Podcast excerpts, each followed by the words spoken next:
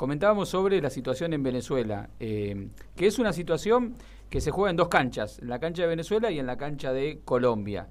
Eh, esta colaboración tiene dos, dos puntas y es posible, producto de el cambio de la situación política en la región y fundamentalmente el cambio de, gobierno en, Colombia, que habilitó, por un lado, eh, el apoyo de Venezuela a las negociaciones con el ELN, que comenzaron este día lunes, y como contrapartida, eh, en la semana pasada el presidente de Colombia junto con el presidente argentino habían estado en París, donde eh, gestionaron un primer acercamiento entre un sector de la oposición venezolana y el gobierno de Venezuela. En ese momento estaba Jorge Rodríguez allá como delegado y en el día entre hoy y mañana se van a dar comienzo a las negociaciones ya más formales entre un sector de la oposición venezolana que se mantiene por fuera de la institucionalidad democrática y el gobierno de Maduro en Colombia.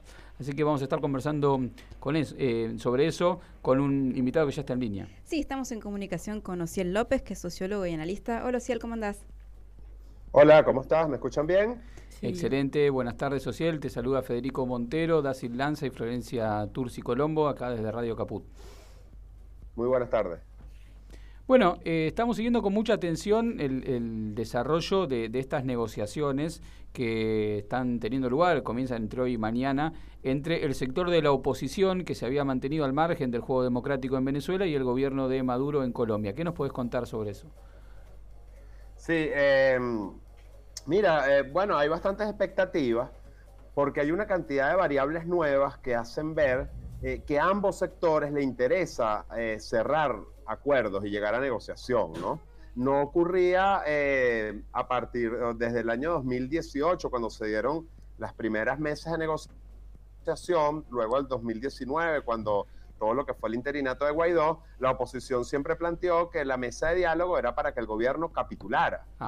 Eh, luego eso cambió tremendamente la correlación de fuerzas y eh, este último año, con las grandes expectativas que había de auge económico, bueno, como que fue el gobierno el que dejó de interesarse por el diálogo.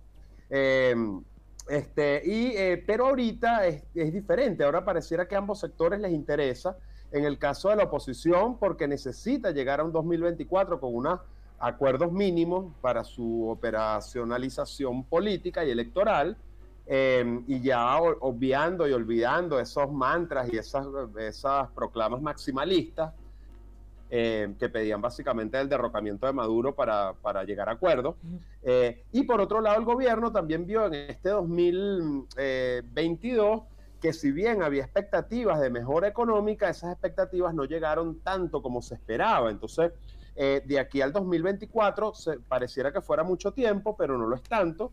Y el gobierno también necesita liquidez, necesita dinero fresco, necesita invertir en materia petrolera para poder llegar a unas elecciones con también con alto nivel de competitividad. Entonces, digamos que los dos sectores eh, podrían estar interesados en avanzar en el diálogo, en conseguir cuestiones puntuales, parciales, pero que son importantes para ambos. Entonces, bueno, podríamos estar viendo sí un desarrollo interesante del diálogo. Además de eso, em, sin los obstáculos y sin la presión que ponía Washington, em, que básicamente obstaculizaba cualquier eh, posibilidad de, de diálogo, ¿no? Y con respecto a las negociaciones, digamos, estas que, que se retoman ahora, hay que recordar que se iniciaron el año pasado en México y en ese momento el gobierno de Maduro anunció la retirada de, de esta mesa de negociación justamente por la extradición de Alex Saab eh, como parte integrante de la, de la delegación que, bueno fue extraditado a Estados Unidos. Eh, ¿Cómo ves, digamos, ese punto que fue tan, tan sensible y de cara a, esta nueva reanudación del, diálogo? Sí, no, eh, básicamente eso fue una provocación de Estados Unidos para romper la mesa de diálogo eh, los resortes republicanos que quedaban en el gobierno iban a obstaculizar cualquier intento de normalizar la relación con Maduro. Y bueno, se, digamos que la extradición de Alex Saab básicamente operaba en ese sentido, obstaculizar eh, cualquier posibilidad de acuerdo. Eh, y bueno, fue lo que terminó sucediendo. En un momento también en el que el gobierno tampoco necesitaba tanto de, la mesa de diálogo, ¿no? Es decir, no necesitaba tanto oxígeno eh, por esa vía como de repente sí lo necesitaba en el 2019 o en el 2018, cuando la situación era mucho más crítica. Sí, Entonces, digamos que... Te interrumpo ahí porque es importante destacar para la audiencia que hay un sector de la oposición que sí se fue incorporando eh, a la dinámica institucional de Venezuela, que de hecho obtuvo cuatro gobernaciones, en las últimas elecciones regionales y que eh, el sector de la oposición con el que ahora se retoma el diálogo es el que estaba enrolado en la estrategia de, Guaidó, que era básicamente desconocer la institucionalidad de Venezuela, proclamarse como presidente y hasta coquetear con una intervención militar norteamericana con apoyo colombiano. Son los cambios en la política norteamericana y en la política regional también, como bien vos decías, los que también habilitan esta situación, además del fracaso evidente de la estrategia de Guaidó.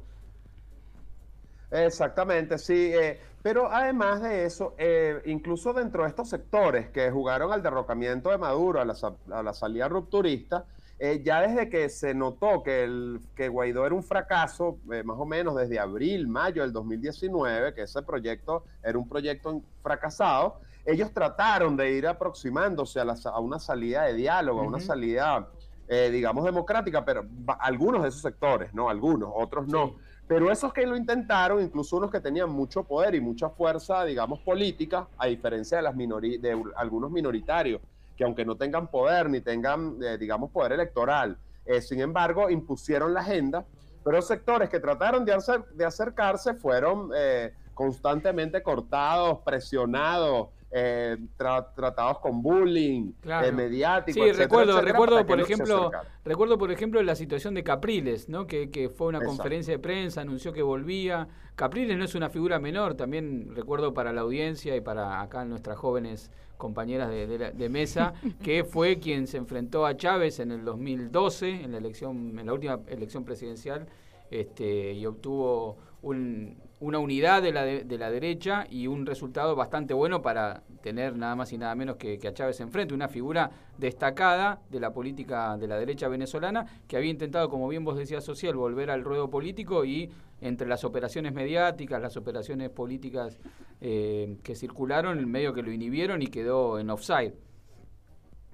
Así es, a partir del 2020 sobre todo, Capriles, esas son las cosas más paradójicas de la oposición. Capriles es un hijo de la, de la oligarquía, es un hijo, es un es además producto de toda la movida opositora de calle antichavista. Fue gobernador de Miranda, nada más y nada menos. Fue, claro, no, y además de eso, él, él, estuvo a punto de ganarle a Maduro, perdió con Maduro, acuérdate que el, primero el primero le quitó casi 10 puntos a Chávez, ¿no? O sea, sí, equilibró mucho la balanza electoral y luego casi le gana a, Maduro por un por 1%. Eh, y sin embargo es el más defenestrado de todos los líderes de la oposición por, por esto de tratar de, de acercarse a dialogar, a negociar y sobre todo tratar una salida electoral, porque él sabe que tiene posibilidades electorales y eso es justamente lo que no quiere la otra parte de la oposición. Entonces Capriles se ha convertido como el, patito feo de la oposición, el principal adversario. Eh, y hoy puedes ver más Twitter contra Capriles que, o contra esa oposición que ya es moderada, eh, incluso que contra Maduro. ¿no? Eh, eso ha cambiado tremendamente la sensibilidad de, la, de la política venezolana. Te invito a escuchar qué es lo que decía justamente Maduro al respecto de estos diálogos. Venezuela tiene niveles muy avanzados de diálogo social, económico, político, cultural, con toda la sociedad, siempre. Pero de manera particular nos hemos empeñado con el diálogo con el sector político dependiente del gobierno de los Estados Unidos. Bueno, Cial, te quería preguntar entonces, ¿qué podemos esperar de acá a futuro con los diálogos? Pues, habría como, o sea, pareciera que se pasó una cierta página, sobre todo la oposición, pasó una, una página ya, entonces ahora la pelota no solo está al lado de la oposición, es interesante porque también está al lado del gobierno, así ha habido inhabilitaciones políticas, ha habido intervención de partidos, este, y es difícil que se dé un proceso electoral de normalización si la situación queda tal como está ahorita, ¿no? Eh, sin embargo, también la pelota está de parte de la oposición porque ellos tienen que eh, hacer unas primarias, más sin embargo ellos han venido avanzando en esto, ¿no? Eh, hay que recordar o hay que tomar en cuenta que la situación electoral para ambos es difícil, o sea, no hay una, un avasallamiento de uno y, o el otro, entonces eso hace que tanto el gobierno como la oposición necesitan regularizar su situación. Por eso es que hay altas expectativas en el, eh, en el diálogo, porque no favorecen a un solo sector. Es decir, ni es Maduro que necesita oxígeno solamente, ni es la oposición que necesita derrocar a Maduro. Es que ambos, mm, ambos como tal necesitan poner las reglas eh, básicas para la normalización, tanto económica, que fue lo que se demostró este año, eh, porque Maduro dice, claro, hay un diálogo general, constante, eso es cierto, el tema es que mientras no hay un diálogo con Washington, la economía pareciera que no va a surgir. Entonces, por eso Maduro también necesita el diálogo y este año fue clave para comprender eso. Me parece que eso lo han comprendido, que ambos actores lo están comprendiendo.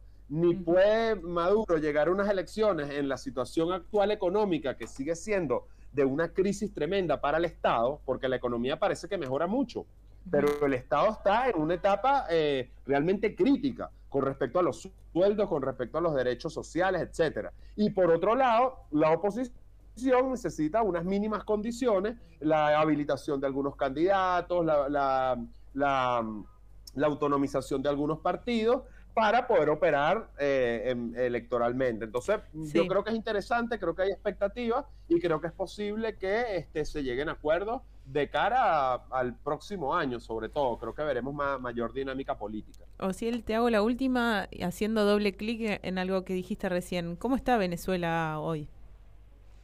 Bueno, no, este, bueno, como, como ha estado los últimos, eh, cada vez más paradójica, cada vez más paradójica porque ciertamente hay un cambio económico tremendo, la economía está totalmente dolarizada, Em, hay, hay, como bastantes eh, privatizaciones, digamos, por goteo.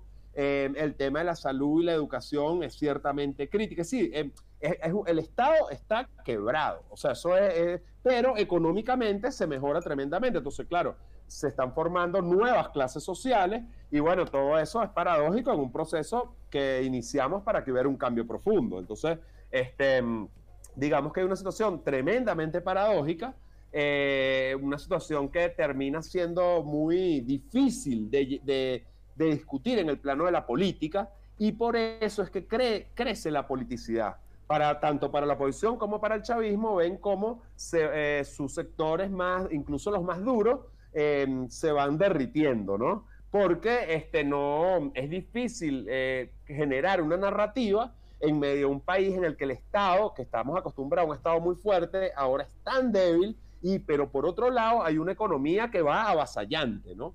Eh, entonces, eh, digamos que eso es lo que, se, lo que se puede decir como es Venezuela hoy, ¿no? Muy bien, Es Una situación realmente compleja y paradójica. Te agradecemos mucho, Ociel, la, la comunicación, la descripción, el análisis. Eh, conversábamos con... Te mandamos un abrazo, Ciel. Gracias. Igual, igualmente, muchas gracias por la oportunidad.